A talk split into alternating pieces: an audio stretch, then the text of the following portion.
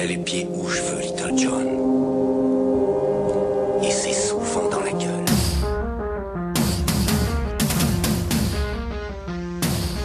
Aujourd'hui, la jeunesse va défiler dans la rue et je sais que certains, terrorisés, agrippés à leur dernier exemplaire de valeurs actuelles, craignent pour leur vie, tant ils sont convaincus que manifestation rime avec foutre le boxon.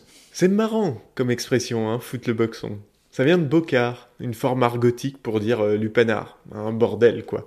Et là on retrouve l'expression du coup foutre le bordel. C'est bien fait. Mais foutre le boxon, c'est un peu court. Il y a mille façons de dire bordel toujours. En variant le ton, par exemple, tenez.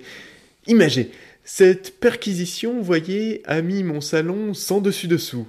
Empathique. Hollande est devenu fou. Il n'y a plus ni gauche ni droite, c'est le chaos. BTP. En Syrie que c'est ballot, je ne sais plus qui combattre, c'est le chantier. Tragique. Le cul remplace l'amitié, les relations humaines sont trop comme le Yémen.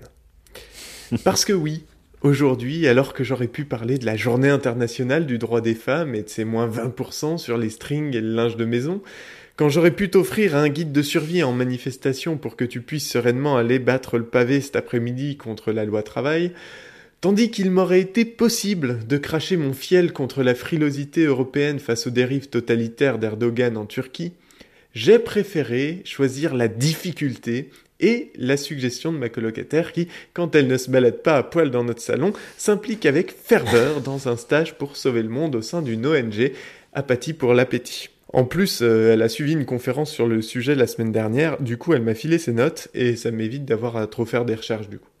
Par contre, elle s'est endormie au milieu de la présentation, hein. du coup je, je préviens, je ne sais pas comment ça se finit. Non, ne change pas d'onde, auditrice, tu vas voir, on va quand même essayer de rigoler. Après tout, si on peut rire de tout, même de la mort, autant te dire qu'avec 6000 victimes en un an d'intervention de la coalition arabe sous le commandement saoudien, il y a de quoi se marrer quand même.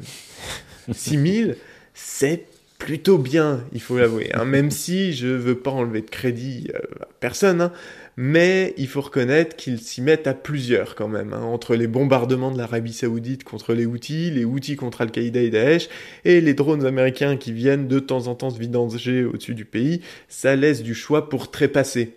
Même si, admettons-le, il est aujourd'hui pour un civil au Moyen-Orient aussi banal de se faire tuer que pour un connard de hipster occidental de se faire tatouer connard de hipster dont tu fais partie d'ailleurs et qui pense beaucoup moins à la boucherie que devient le conflit au Yémen, cause alternative à la viande dispo dans sa biocop ou de son AMAP.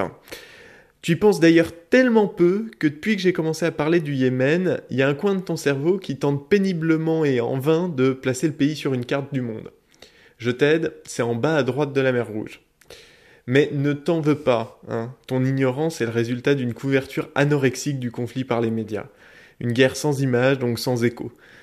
Pourtant, la situation est tragique. 21 millions de personnes sont aujourd'hui déplacées, 80% de la population a besoin d'aide humanitaire, 2 millions d'enfants sont en malnutrition aiguë, il y a des bombardements avec des bombes à sous-munitions interdites et donc considérées comme des crimes de guerre, des humanitaires tués comme ces quatre religieuses assassinées lors de l'attaque d'une maison de retraite par Daesh ou cet ambulancier de MSF bombardé par la coalition arabe. Alors oui, c'est vrai, c'est compliqué. C'est compliqué de résumer en deux lignes et trois images, entre le gigot et le fromage, dix ans de conflit local, les outils contre le gouvernement central qui coopérait avec les États-Unis, puis la chute du président suite au printemps arabe, remplacé par un gouvernement d'union nationale, qui décide alors de faire du Yémen un État fédéral. Mais le territoire laissé aux Zaïdites, une communauté chiite dont sont issus les outils, est un territoire sans accès à la mer, et ça met le feu aux poudres. Les Houthis organisent un coup d'État, le président se réfugie en Arabie saoudite, qui se veut le leader des sunnites.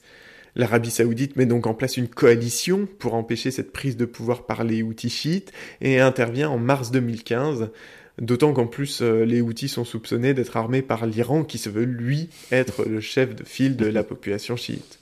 Et le Yémen, ben, il se retrouve au milieu de cette guerre-là. Ah ben en fait, euh, non, c'était pas si compliqué. Et du coup, pourquoi on n'en parle pas? Est-ce que ce serait pas parce que...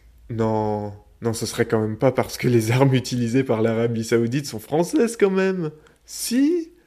Mais alors quoi? On n'assumerait pas de vendre nos engins de mort à des gens qui s'en servent? Non, allons, On était moins tatillon la semaine dernière quand il a fallu signer quelques contrats avec un prince saoudien. Hein. Alors même que l'Union européenne venait de réclamer un embargo sur la vente d'armes à l'Arabie saoudite, euh, franchement, sans déconner, eh, Hollande, t'aurais pu le dire, on n'est plus à ça près. Je mets les pieds où je veux, Little John.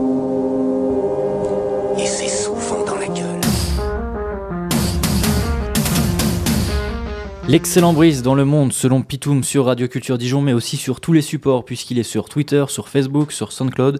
Allez sur Facebook, si vous avez la chronique, vous pouvez la liker, la partager ou même la commenter. Et puis euh, la réécouter donc à la fois sur le podcast de Radio Culture Dijon, le site internet, ou alors sur son compte SoundCloud. Il suffit de taper le monde selon Pitoum.